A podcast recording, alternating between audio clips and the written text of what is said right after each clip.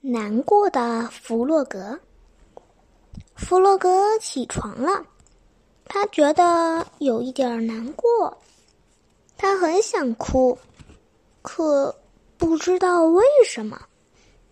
小熊看到弗洛格这个样子，很为他担心。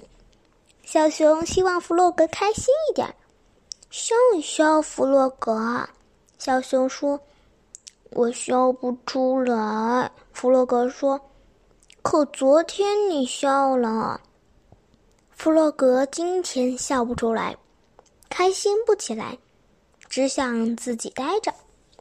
小熊静静的离开了。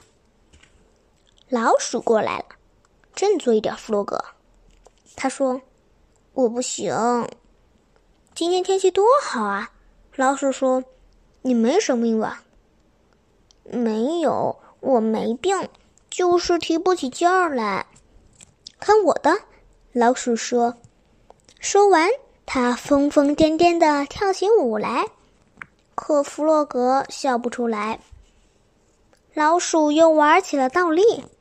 弗洛格还是没反应。老鼠又学马戏团小丑的样子，用鼻子顶球。可弗洛格连一点儿的笑容都没有。老鼠没招了，不知道还能干些什么逗弗洛格开心。突然，他想到了一个好办法。他飞快的拿来了小提琴，拉起了一支好听的曲子。没想到的是，弗洛格竟然听得哇哇大哭起来，哭得满脸都是眼泪。老鼠拉的时间越长，弗洛格哭得越厉害。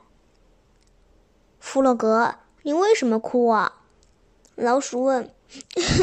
因为，嗯，因为你拉的实在是太好听了。弗洛格哭着说，在。这么优美的琴声中，他再也不能控制自己的情绪了。听他这么一说，老鼠大笑起来：“哈哈，弗洛格，你真是太可爱了！”弗洛格莫名其妙、傻傻的站在那里。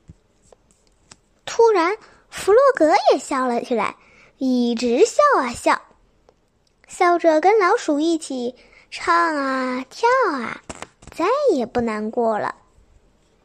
鸭子听见他们开心的笑声，跑了过来；小猪也跑了过来，野兔也跑了过来。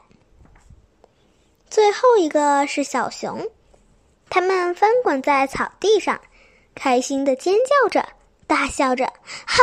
哈 弗洛格笑得上气不接下去，我还从来没有这么笑过呢。亲爱的弗洛格。小熊说：“看到你又笑了，我真为你高兴。可刚才你为什么那么不开心呢？”